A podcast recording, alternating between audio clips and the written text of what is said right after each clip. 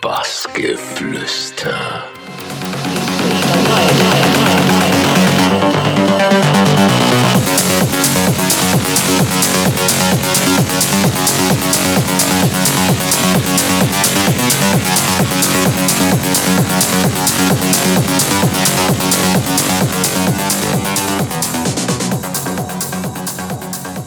Hallo, hallo zusammen. Hier ist Alex Stein, direkt aus dem Weißensee in Berlin und ihr hört Bassgeflüster.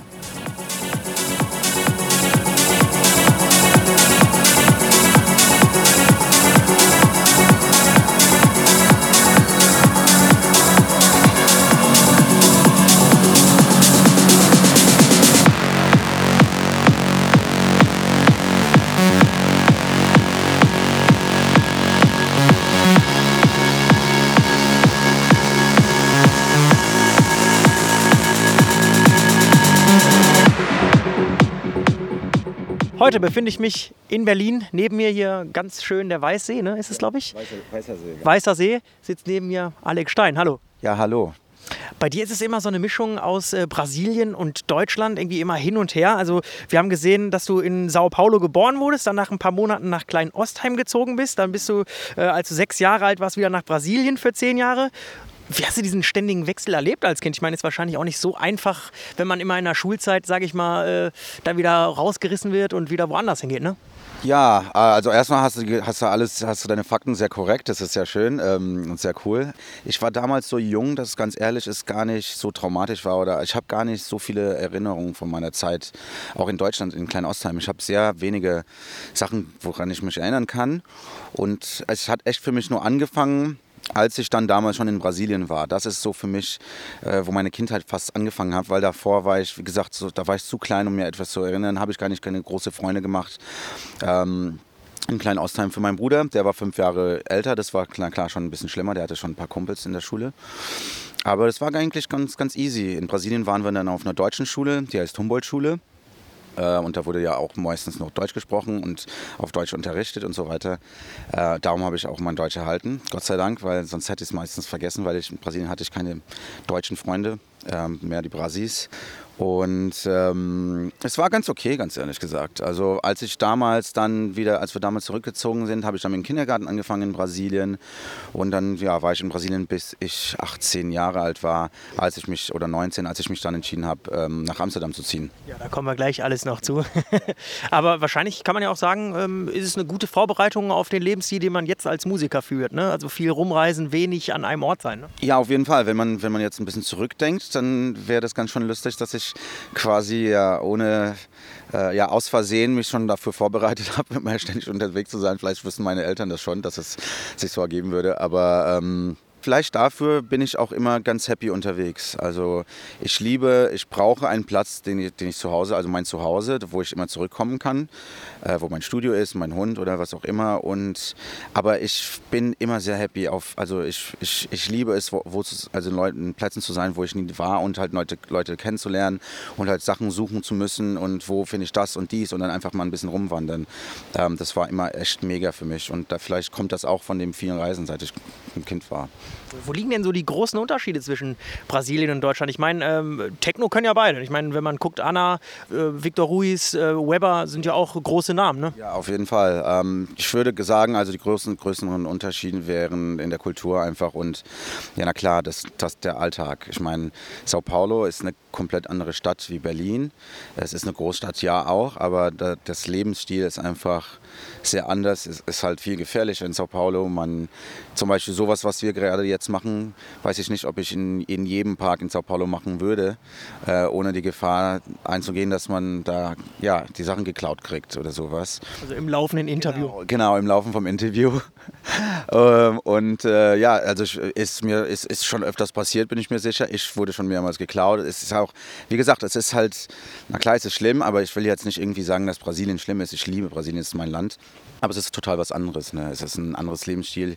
Ich fühle mich hier in Deutschland und war schon immer so, auch in Europa, ein bisschen freier.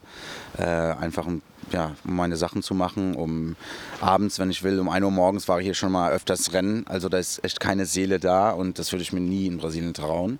Auch nicht in, einem, in Sao Paulo, also vielleicht nicht Brasilien, aber Sao Paulo, weil das ist ja nicht das ganze Land, aber nur die großen Städte, die so, so gefährlich sind. Aber von Party ist auch ganz anders, die Stimmung ist ganz anders. Es gibt Techno-Partys, äh, aber es ist nicht so was kulturell sta Starkes wie in Deutschland. Also Techno ist für mich, wie ich das sehe, wenigstens hier in Berlin, ist so die Musik, weißt du, das, das, das, das liebt jeder. Und in Brasilien ist es mehr, die magen elektronische Musik auch, aber es geht mehr so in die Richtung von Deep House und ein paar andere Sachen und halt ein bisschen so mehr, äh, wie kann ich das sagen, so Organic Techno und halt so, so ja, slower Stuff. Und äh, ja, ist ein, ist ein bisschen andere Stimmung, ganz ehrlich gesagt. Ist schon, ist schon ganz anders. Aber es ist, es ist geil, weil jeder hat halt seine, seine Vibe. Äh, die, die gehen auch auf verschiedene Arten von, von Tracks auf, also rauf und, und es ist geil. Und ja, na klar, Essen. Das Essen ist sehr anders und ist sehr schön.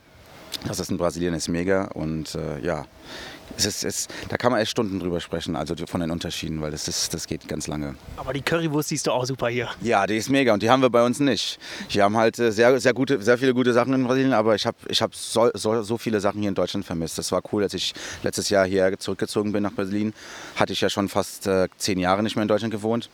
Nee, über zehn Jahren. Und äh, es war schön muss ich sagen. Ich habe es vermisst. Jetzt kannst du in der Corona-Zeit ja auch eigentlich das erste Mal dieses äh, Feeling Berlin auch richtig aufsaugen. Ja, ne? genau, weil letztes Jahr war ganz stressig mit, mit Umzug und allem. Ich meine, es ist immer, die ersten paar Monate ist ja ganz crazy. Äh, und dann habe ich getourt wie verrückt. Dann habe ich auch nicht, ich habe eigentlich jetzt vor gestern, also ich meine, wie gesagt, äh, mein Kumpel, der Viktor, der war da diese Woche zu Besuch. Und wir haben jetzt zum ersten Mal bei meiner auf meiner Terrasse so gechillt. Ich wohne ja schon eineinhalb Jahre hier und die Monika, die Gru Monika Kruse war da auch.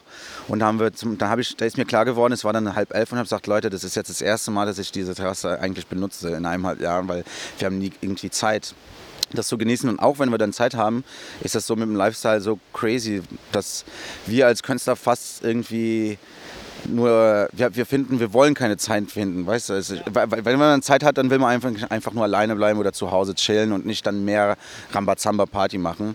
Und das ist ganz lustig mit vielen von uns, äh, den Künstlern.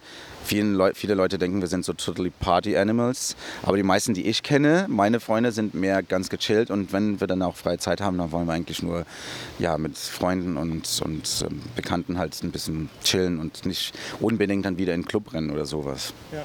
Obwohl, jetzt nach drei Monaten würde ich sagen, wenn ich die Chance hätte, mal ein bisschen laute Musik zu hören, dann würde ich, würde ich nicht zweimal denken. ich glaube, da sprichst du einigen aus der Seele. Fall, ja. ja. wir haben jetzt so ein paar Vorlieben ja von dir angesprochen. Musik, jetzt auch Berlin, äh, Brasilien. Ähm, aber wir haben auch gesehen, dass du früher im Radio- und Fernsehbereich äh, mal was machen wolltest oder das gemacht hast. Ich weiß nicht, wie, wie war das? Das stimmt, ja. Also ich habe schon, ich habe eigentlich ähm, Musik für Filme habe ich ist etwas, was ich immer cool fand. Ähm, habe schon ein bisschen so sehr amateurisch ein bisschen rumgespielt damit, ähm, aber ist etwas, ich keine Ahnung. Also man, man weiß nie. Ich habe eigentlich schon ähm, Musik auf, auf TV-Serien und so und aber das war eigentlich etwas, was ungeplant war. Es war einfach Tracks, die von mir dann gepitcht wurden und dann am Ende dann gesigned wurden für, für solche Sachen, was ganz cool ist und was so ein cooler Übergang ist von, von weil würde ich mir eigentlich gar nicht vorstellen, dass ein Techno-Track für so ein, keine Ahnung, Fernseh-TV-Show gesigned würde, aber ist ganz cool. Ähm, ich habe eigentlich schon viel, viele verschiedene Sachen gemacht, äh, speziell am Anfang meiner Karriere, wo man eigentlich alles machen muss, was man so kann, um ja, die Rechnung zu bezahlen, weil von, von, von Gagen und so kriegt man eigentlich nicht genug. Und war das dann zum Beispiel so? Also oh mein Gott, da habe ich im Tele, so, so Callcenter habe ich gearbeitet und so Kameras, so diese gute Deals, die man im Fernsehen kriegt, so ruf in den nächsten zehn Minuten an und dann kriegt man das und das. Auf so einem Callcenter habe ich gearbeitet und habe da so Webcams und so einen Kram verkauft. Das war richtig schlimm. Und wenn Sie jetzt per Bankeinzug bezahlen, dann kriegen genau. Sie dieses Feuerzeug genau, gratis oben drauf. Genau, und noch ein Feuerzeug und noch, keine Ahnung, keine Ahnung, ein Handtuch oder was auch immer. Und es war echt schlimm. Hat sogar Spaß gemacht, weil ich da ein paar Kumpels hatte, die da mitgearbeitet haben. Und wir haben daran Spaß gehabt, einfach weil es so verrückt war. Und da haben wir uns totgelacht. Ähm, aber war nicht sehr cool und war auch nicht sehr fair mit den Leuten, die die Sachen eigentlich kaufen, wenn man, wenn man schon sagen darf. Äh, danach habe ich auch so Promo-Arbeit gemacht, so Flyers ausgeben. Uh, mein Gott, ich habe von alles ein bisschen gemacht. Ich habe sogar, als ich damals in Amsterdam gewohnt habe, hab bei Verizon gearbeitet, auch bei Callcenters und so. Ähm, ja, was man mal so machen muss, damit man, damit man vorkommt, ne? so weiterkommt sozusagen. Aber es war alles ganz cool. Also immer schon noch ein bisschen Rampensau, ne? Ja, ja, auf jeden Fall. Aber es war, hat auf jeden Fall Spaß gemacht. Also ich bereue es gar nicht. Es, war, es war, waren, waren schöne Zeiten und ähm, ich habe viele coole Leute kennengelernt in der Zeit. Also darum finde ich es cool. Gut, du hast ihn wahrscheinlich nicht äh, darüber kennengelernt, aber wir hatten den Namen gerade schon öfter gehört. Äh, Victor Ruiz, auch Brasilianer. Da gab es mal eine, eine, spannende Geschichte, habe ich gelesen, dass ihr beide äh, ziemlich am Anfang auch einen Gig zusammen hattet und dann irgendwie die Gage wieder zurückgeben musstet oder sowas. Und äh, die zweite Frage darauf bezogen, das ist doch schon auch irgendwie eine, eine interessante Geschichte, dass man mit so einem Kumpel gemeinsam groß wird, weil ihr ja beide gut erfolgreich seid. Ja, ähm, wie gesagt, ich, Victor, den kenne ich schon jetzt fast, keine Ahnung, 15 Jahren oder so. Und wir haben uns damals auf dieser Party kennengelernt. Äh, mit der Gagengeschichte. Das ist eigentlich eine sehr coole Geschichte. Die erzählen wir öfters. Ähm, also ja, es eine, war, war, eine Party vom Kumpel von uns. Äh, wir kannten uns beide nicht, aber wir beiden kannten ihn halt. Und ähm, das war so eine Riesenparty, aber da waren vielleicht, also die, die Infrastruktur war vielleicht für 1000 Leute, aber es waren 50 Leute da. Und äh, da die eigentlich Geld sparen wollten, würde jeder DJ zweimal spielen. Ähm, und dann haben wir uns irgendwie kennengelernt, weil ich, ich glaube, er hat na, nach mir gespielt und äh, nach meinem Set oder nach seinem Set haben wir uns dann wieder kurz getroffen und haben uns lustig gemacht, wie verrückt das war, dass wir eigentlich nur 50 äh, Reais dafür kriegen, obwohl, keine Ahnung, nur, nur, die, nur der Sprit 70 oder 80 kostet, bis man da hinkommt, weil es war mitten, mitten im Garnis, äh, außer, also außer Sao Paulo. Und äh, ja, ganz cool, ganz lustig. Haben uns hingesetzt und so. Und dann nach einer halben Stunde oder so, oder nach einer Stunde kam dann der, äh, der Veranstalter und hat gemeint, ja Jungs, wir sind total im Arsch hier und es ist scheiße, wir brauchen die Kohle zurück.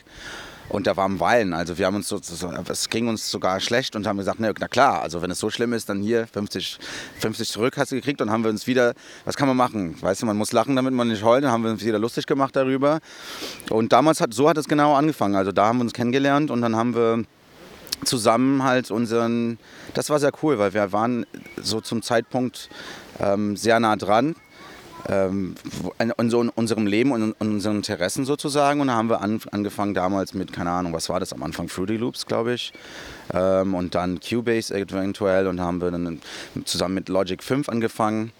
Und es ging einfach über die Jahre so. Wir waren immer sehr, sehr gut zusammen, haben, haben immer sehr viel Spaß gehabt, um zusammen zu, Musik zu machen und zusammen zu lernen.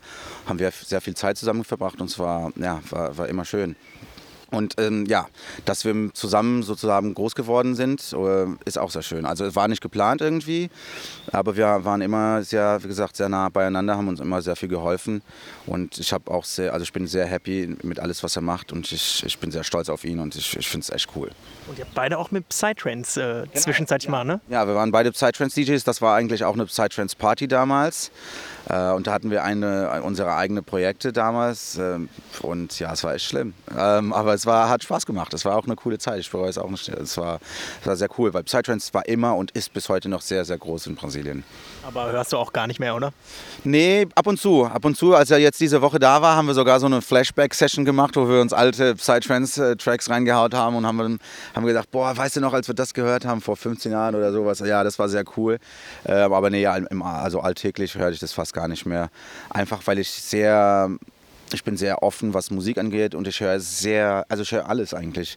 Ich muss mich dazu zwingen, elektronische Musik zu hören, äh, bevor ich zum Beispiel ins Studio gehe oder wenn ich mal rennen gehe oder sowas, äh, weil ich höre am meisten nur Rock und äh, Chill Out und Jazz und Blues. Also ich bin bin sehr, ich weiß nicht, was das Wort auf Deutsch ist. Also vielfältig, vielfältig genau das ist das Wort, Dankeschön. Ja. Ähm, wenn es zur Musik kommt. Und ähm, ich, es ist meistens immer so, dass ich, okay, es sind jetzt, keine Ahnung, ein paar Tage, dass ich gar keinen Techno mehr gehört habe. Und dann höre ich mal ein bisschen wieder rein. Ähm, einfach damit es auch frisch bleibt im Kopf. Ne? Das ist immer gut für Inspiration und so. Jetzt haben wir ja diese Anfangsphase mit Victor Ruiz noch ein bisschen besprochen. Du hast dann aber auch irgendwann gesagt, jetzt willst du, glaube ich, mehr. Du bist ja mit 18, haben wir äh, gerade ja schon gehört, nach Amsterdam gezogen, um an einer SAE, ich glaube, ein Tontechnikstudium zu machen. Und das war auch eine, eine Phase, wo ich sage, äh, Hut ab. Also du hast ja wirklich gesagt, du hast alles verkauft, du hast alles aufgegeben, du bist ganz alleine dann nach Amsterdam. Ähm, wie wie stelle ich mir das vor? War schon äh, eine, eine, eine, schwierige Entscheidung, oder? Ich glaube, deine Eltern fanden es auch nicht so witzig, ne? Nee, die, waren's nicht, die waren nicht so, also wenn man mit von seinem 18, 18 oder 19-jährigen Sohn hört, ich gehe nach Amsterdam, ziehe nach Amsterdam, um Musik zu studieren, dann sagt man, oh scheiße. ähm, aber also ich, ich darf, ich muss auch ganz fair sein. Na klar war es erschrockend für, die, für, für meine Eltern, aber sie haben mich auch nicht aufgehalten irgendwie. Die haben gemeint, okay, wenn du willst, ist okay, aber jetzt erstmal kriegst du keinen, keinen Support von uns und darum habe ich auch alles verkauft und bin trotzdem gegangen. Ich war damals in meinem zweiten Semester Marketing äh, in Brasilien auf, in der University, also in der, in der, Uni. Und ähm, ja, Victor war damals auf der ersten Klasse Electronic Music Production Class in, in Brasilien. Das war dann das erste Mal, als das eine Uni äh, so ein Diploma also machen würde. Und dann habe ich gesagt, so wie meistens alles in meinem Leben, habe ich gesagt, boah, okay, ich habe den deutschen Pass. Gibt es etwas Besseres, was ich machen könnte? Ah, okay, Audio Engineering. Das, auch, das ist ja krass, das ist cool, das will ich machen. Und dann bin ich äh, nach Amsterdam gezogen, weil ich damals zwei andere brasilianische Kumpels hatte, die da waren. Die haben auch SAE gemacht. Einer war Film, ähm, also Filmregisseur und der andere hat auch Musik gemacht. Ich habe dann mit dem EMP angefangen, das war dann, glaube ich, Electronic Music Producer oder so. Aber das habe ich dann nur zwei Monate gemacht, weil es war mir zu, äh, ich wusste, das war zu basic, also die meisten Sachen wusste ich schon. Da habe ich mich entschlossen, okay, ich will Audio Engineering machen.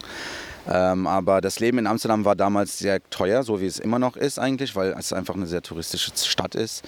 Und als ja, 20-Jähriger oder so hatte ich nicht die Kohle. Dann habe ich bei Verizon angefangen zu arbeiten. Hatte ich dann die Kohle, aber da hatte ich nicht Zeit, in die Uni zu gehen. Ist immer so eine Sache.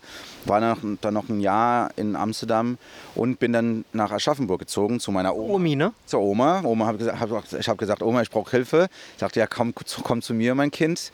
Und ähm, ja, dann habe ich bei meiner Oma gewohnt und habe dann bei, auf der SAE in Frankfurt studiert und habe da mein Audio Engineering Diploma gemacht.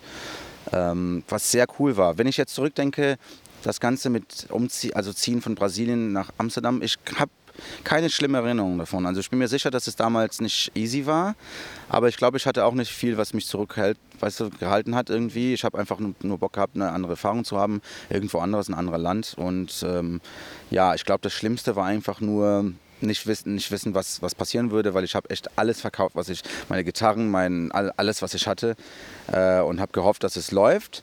Äh, nach sechs Monaten oder so war die Kohle zu Ende und Gott sei Dank sind dann meine Eltern reingesprungen und haben gesagt, ja okay, wir, wissen, wir können sehen, dass du es ernst nimmst, es ist für dich wichtig, also wir helfen dann auch. Und haben dann wenigstens, hatte ich dann meine Omi, weil dann hatte ich wenigstens so, wo, wo, wo, äh, einen Platz, wo ich wohnen könnte und meine Eltern haben dann mit der Uni geholfen, weil es war dann auch sehr teuer für mich damals.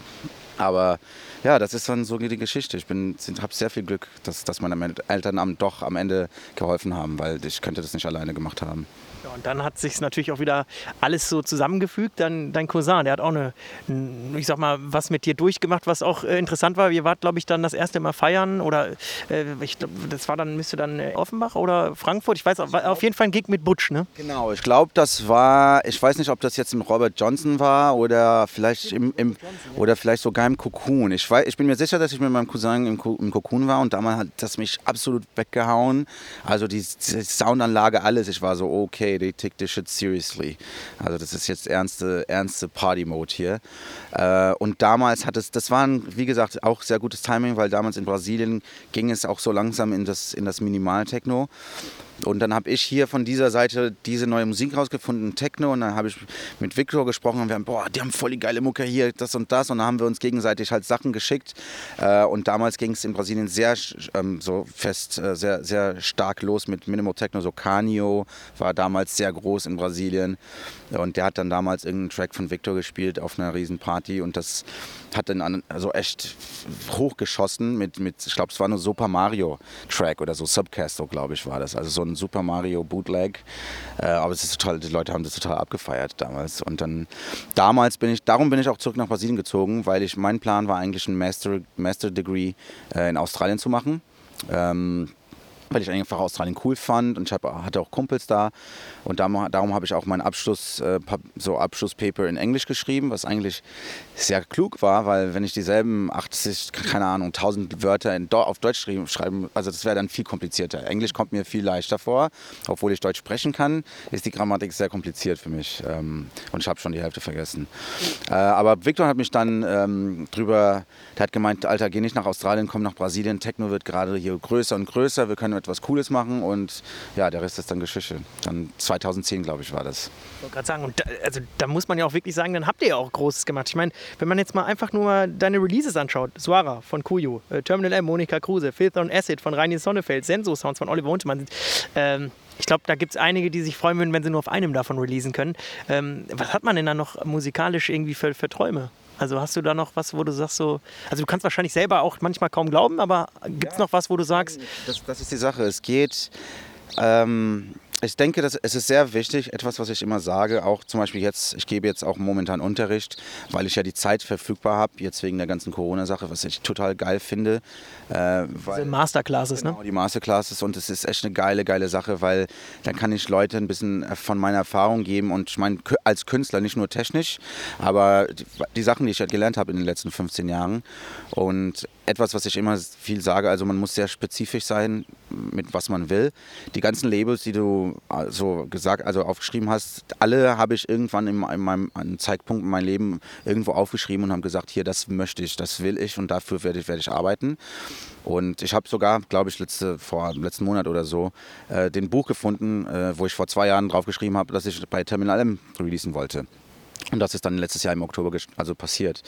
Und äh, es ist einfach äh, so Ameisenarbeit, wie man in Brasilien sagt. Das, das, ist, man, man muss, man darf nicht loslassen. Man muss echt ähm, Tag durch, also jeden Tag, also man, klar muss man auch ein bisschen Zeit nehmen, aber es ist, ich habe viele Leute gesehen, die ein bisschen versuchen und dann irgendwie läuft es nicht so, wie die wollen und dann sagen, ja, vielleicht ist es nicht für mich. Und diese geilen Sachen, die passieren, die kommen immer genau danach, wenn man so einen Moment hat, wo vielleicht irgendeine Tür sich, sich schließt und dann denkt man, ja, das ist ja scheiße, das ist nicht so, wie ich es geplant habe. Aber es gibt einen anderen Plan. Jemand anders hat einen Plan für dich und es ist nicht, nicht immer so, wie du willst. Aber meistens, wenn etwas nicht passiert, wie du es willst, passiert dann etwas noch Besseres. Aber zu deiner Frage, ich weiß nicht, Mann, das ist ganz crazy. Also ich kann dir nicht irgendwie einen Zeitpunkt geben, wo etwas passiert ist. Ich habe einfach, es war einfach steady work. Ähm, ich habe viel, viel Hilfe gehabt. Victor hat zum Beispiel, äh, war, die, war der Grund, warum ich bei, zum Beispiel bei Senso meinen erst Release bekam. Äh, er hat mich da, hat, hat mir da ähm, Olli, ähm, heißt das, ist Wort, vorgestellt, danke. Äh, und bei Moni war das eigentlich auch so ein Zufall. Da waren wir zu, bei, alle bei Flying Monkey essen und dann habe ich sie irgendwann am Flughafen bei Tegel gesehen und habe gedacht, soll ich was sagen, soll ich nicht was sagen? Ja, scheiß drauf. Bin angekommen, hi, ich bin so und so, kann ich dir eine E-Mail schicken mit ein paar Tracks und so und so, so ging es dann. Und dann hat es ein bisschen gedauert, bis wir die richtigen Tracks gefunden haben. Und was Träume angeht, ich weiß nicht, ich würde gerne mein eigenes Label haben. Das ist etwas. Das hast du auch schon öfter mal angekündigt, genau, ne? Das, das habe ich schon eigentlich, ich und Victor haben sogar schon vor 10, 15 Jahren Pläne gehabt, ein Zusammenlabel zu haben, aber das ist, wird dann, ist dann auch nichts geworden. Oder vielleicht, wer weiß, irgendwann.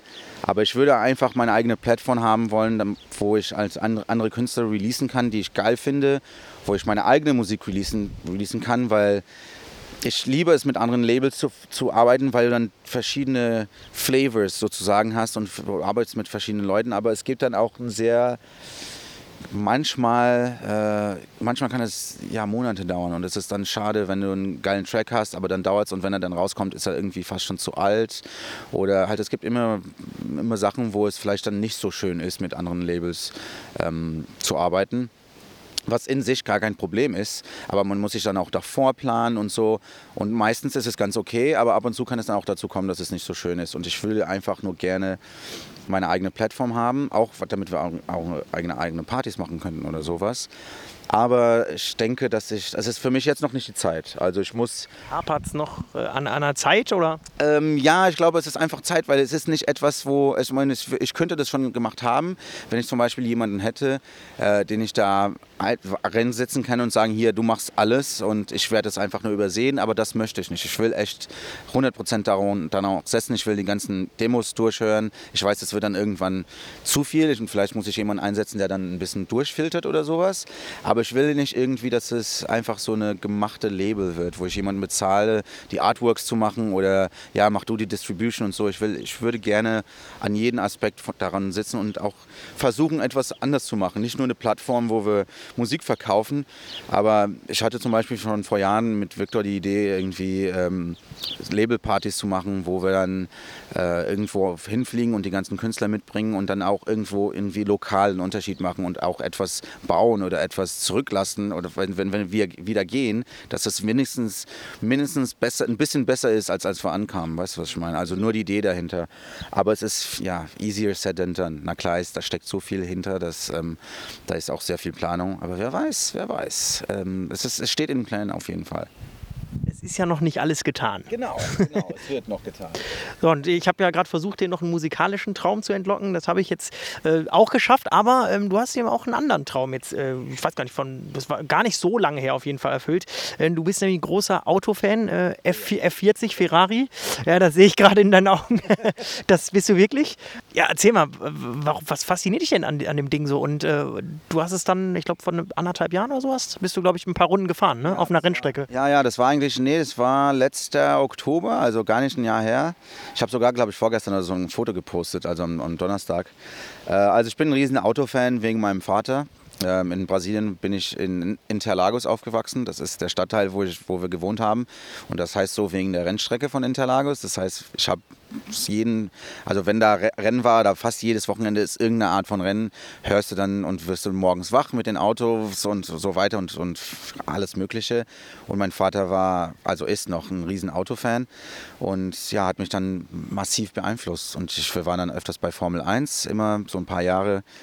Und äh, keine Ahnung, also ich, ich weiß nicht, aber ich, es ist einfach eine sehr starke Connection, die ich zu der Maschine habe. Ich finde es einfach geil, das, das Engineering dahinter, ähm, alles, alles. Also alles, was man lernen muss, wie, wie vielfältig das alles so ist.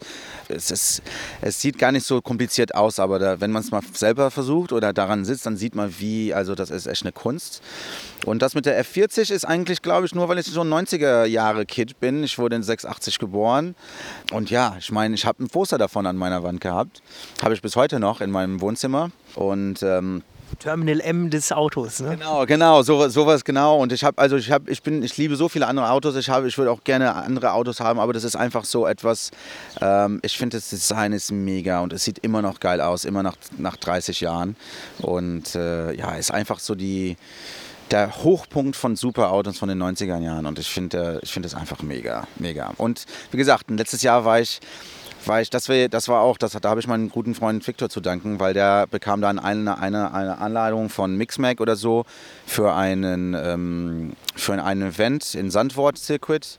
Und da sind wir alles mit sind wir eigentlich mit dem Prinz von, von Holland mit seinem Auto gefahren. Das ist so eine Mercedes GT3, was auch mega ist. Äh, aber die meisten Leute, die da waren, waren so jüngere DJs. Und ich bin dann irgendwann wandern gegangen und habe dann irgendwie so im Hintergrund etwas gesehen. Da, ist nur, nur die Nase raus, war der, habe ich gesagt, boah, das sieht, boah, könnte doch nicht sein. Komme ich da an, sitzt da eine F40 und dann habe ich, bin ich, es hat mich total umgeworfen. Da war ich, was? Und Victor und meine anderen Kumpel, die da waren, die wussten, wie wichtig das war. Und ich habe fast angefangen zu heulen, ganz ehrlich, weil ich hatte das Auto noch nie live gesehen und es ist eigentlich ganz viel, viel schmaler und kleiner, als man sich so vordenkt, also vorstellt.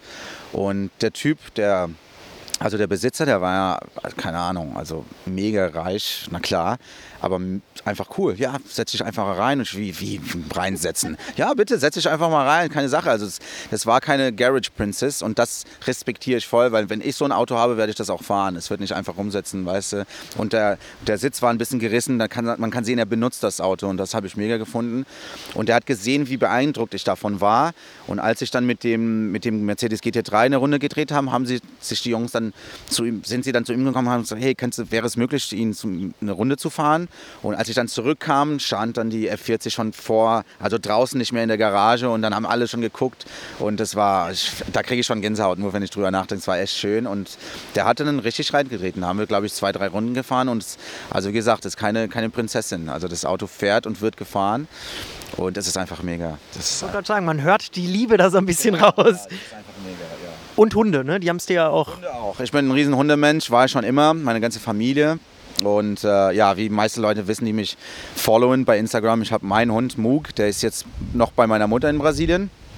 Ähm, aber Es war geplant, dass er letztes Jahr kommt, aber wie gesagt, mit dem ganzen Chaos, mit dem Umzug habe ich das nicht hingekriegt, aber er kommt jetzt wahrscheinlich dieses Jahr noch, äh, was sehr schön ist. Ich freue mich unheimlich, weil ich kann kaum warten. Kann man hier auch ganz gut spazieren gehen, ne? Sehr viel Platz und bei mir zu Hause auch. Ist alles eigentlich so gedacht, dass, dass, dass es für ihn auch ähm, angenehm ist. Und äh, ja, wie gesagt, ich kann kaum warten. Also vielleicht kommt, kommt meine Mutter und mein Bruder auch mal zu Besuch noch dieses Jahr. Ähm, kann kaum warten, mal wieder die ganze Truppe zu sehen. Wäre dann schön. Genau, also bald den Hund hier ein bisschen Zeit vertreiben. Und ansonsten haben wir gesehen, äh, bist du auch, warst du auch letztens mal wieder essen. Wir haben ja gerade schon angeschnitten, Viktor Ruiz, Monika Kruse, DJ Schumacher, ähm, ja, Hannes Bieger, einige große Namen dabei. Da hast du ganz gute Verhältnisse zu den ganzen ja. Jungs und Frauen hier, ne? Ja, auf jeden Fall. Ich meine, das, das, ist eine der coolsten Sachen von, von Berlin. Ich meine, äh, hättest, mir, hättest du das mir einen vor zwei Jahren gesagt, würde ich sagen, war, nö, was? Äh, aber das war so, dass da, da, da haben wir, da habe ich sogar mit dem Victor drüber gesprochen. Das war so cool, dass es so spontan geklappt hat, weil es war echt spontan. Wir haben am Montag gemeint, mit, wir wollten uns mit Monika treffen, das war schon geplant. Dann haben wir den Thomas angerufen. Ja, Thomas, komm mit uns. Und dann den Hannes auch. Und dann haben wir am Ende uns alle getroffen und wir waren alle so ein bisschen begeistert. Oh, cool, guck mal, wie cool. Wir, uns, wir setzen uns alle hin und das ist einfach so geil von Berlin, weil es gibt so, so viele tolle Leute hier, tolle Künstler, äh, Leute, die mit der Branche zu tun haben und die haben alle die Liebe für die Musik und setzen sich gerne zusammen hin auf, an den Tisch und sprechen über die Szene und äh, erzählen Geschichten von irgendwelchen crazy Gigs oder sowas. Und das finde ich echt geil, weil die meisten coolen Künstler, die ich so kenne, die ich auch sehr liebe und, und die, die also so eine, so eine Influenz für mich sind, sind echt so down to earth. Und das finde ich so, so erfrischend sozusagen, weil es ist immer schlimm, wenn du ihn in ein Idol hast und den dann am Ende kennenlernst und er vielleicht nicht so nett ist, wie du sich vorgestellt hast, sondern sagst, ach scheiße, am besten hätte ich ihn gar nicht kennengelernt, weil jetzt finde ich seine Musik scheiße.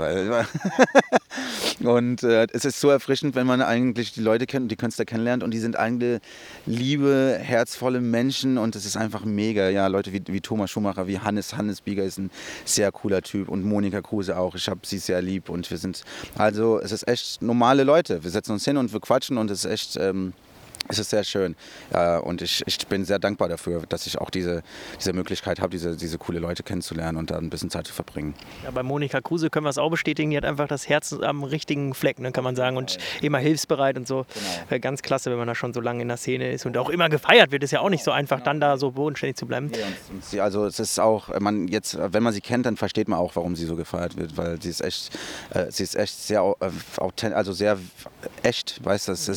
was man, was man so sieht, ist genau, was man kriegt und, und es ist mega. Also sie ist eine mega liebe, mega liebe Person und ist wie gesagt, wie gesagt immer hilfsbereich. Und ich liebe auch mit der, mit, der, mit der zu quatschen. Die war auch, wie gesagt, letztes damals hier, da haben wir uns bis um 11 Uhr abends Wein getrunken und äh, etwas gequatscht und es war immer, es ist immer sehr schön. Dann kommen wir jetzt auch äh, zur letzten Frage. Wir haben gehört, äh, die, die Zeit, die verbringst du auch noch ein bisschen gerade mit diesen One-on-One-Masterclasses. Äh, äh, vielleicht kannst du da noch mal ganz kurz erklären, wie das abläuft. Also ich melde mich da an und kann dann äh, über Zoom oder so mit dir ähm, das durchgehen und halt natürlich logisch, äh, was, was können wir denn so jetzt die nächste Zeit erwarten? Hast du irgendwas vor? hast du vielleicht auch musikalisch wieder was gemacht? genau. Ja, ähm, mit den One-on-One-Classes, das ist eine, so eine Sache. Ich wollte, ich habe einmal schon länger Pläne gehabt, einen Masterclass zu machen, also aufnehmen und dann die, so Videos bereitzustellen.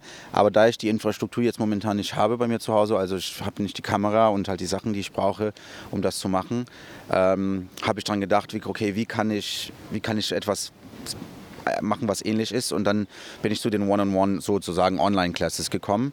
Und das ist etwas, was ich sehr cool finde. Wie gesagt, das wollte ich schon öfters machen, habe nie richtig Zeit dafür gefunden. Weil als ich angefangen habe, als Victor angefangen hat, da gab es sowas nicht. Es gab kein YouTube, es gab keine Tutorials. Wir haben uns einfach Tage und Tage daran gesessen und haben versucht, bis es ging. Manchmal ging es dann falsch, aber es, es, also der, der, der Endresult war schon, was wir wollten, aber wir haben es total falsch gemacht, da hinzukommen. Weißt du, keine Technik, keine gar nichts. Und und ähm, ich finde es cool, dass es heutzutage so viele Möglichkeiten gibt. Aber ich finde auch, dass es zu wenige Leute gibt, die ähm, so wie kann ich sagen, die ihre Secrets sharen, sozusagen. Ja. Einfach, sie sagen, ja, ich will nicht, ich will nicht Leute nicht beibringen, wie ich meine Kicks und Bässe machen, weil wenn es Leute, wenn es die Leute wissen, dann äh, kann das jeder. Das denke ich nicht. Ich denke, dass es sind die Jahre, die man braucht, halt um deine Ohren zu trainieren und halt deinen Geschmack zu trainieren, dann bis du da hinkommst. Ich, man kann jede, ich kann jeden in mein Studio setzen, äh, aber weißt du was, man, man braucht die Stunden dahinter und, und ich weiß, wie cool es ist, wenn man Produzent ist und wenn man am Anfang ist oder wenn man gerade halt versucht und nicht irgendwie weiterkommt, wenn man dann von outside, also von, von außen ein bisschen Input bekommt und dann ist auf einmal, dann auf einmal, als ob man eine neue Tür öffnet und dann sagt man, oh, okay. Und dieses Gefühl ist, was ich gerade weiterbringen will. Und das macht mich total happy. Und das habe ich jetzt, also Juni waren wird eigentlich total voll gebucht. Ähm, es ist halt One-on-One, -on -one, das heißt ich direkt mit einer Person. Das heißt, wir haben auch nur nicht so viele Slots, also Stunden monatlich, die ich das machen kann. Äh, aber jetzt also für Juni war das fast meinen ganzen Monat. Juli habe ich ein bisschen also zurückgezogen, weil ich brauche ja Zeit für Musik. Äh, und August wird es dann noch ein bisschen weniger. Und ich glaube, wir machen das dann nur bis August. Aber es war echt geil. Also es, es ist bis jetzt mega. Also ich habe sehr viele coole Künstler kennengelernt. Äh, die sind alle sehr begeistert. Und ich, es ist für mich sehr schön zu sehen, wie kleine Sachen, die ich sage, die ich gelernt habe, äh, so einen riesen Unterschied machen können. Ne? Und ähm, ja, was Musik angeht, ja, ich war sehr fleißig eigentlich die letzten Monate. Äh, ich habe jetzt im August, ich habe ein paar Releases noch dieses Jahr. Ich habe im August einen Remix, der rauskommt für einen Track, der heißt The Acid von Assis.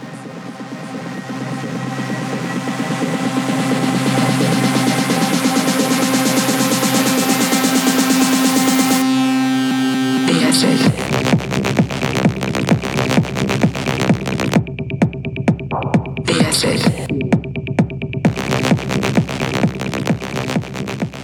Mega, ich freue mich mega auf das Remix und so weiter. Also so weit wird er sehr gefeiert von den Leuten, denen, ich geschickt habe. Im September dann, einen Monat darauf, kommt ein anderer Remix raus, auf den ich sehr stolz bin. Das ist ein Remix für Dusty Kid von einem Track von 2007, der heißt, der heißt Core.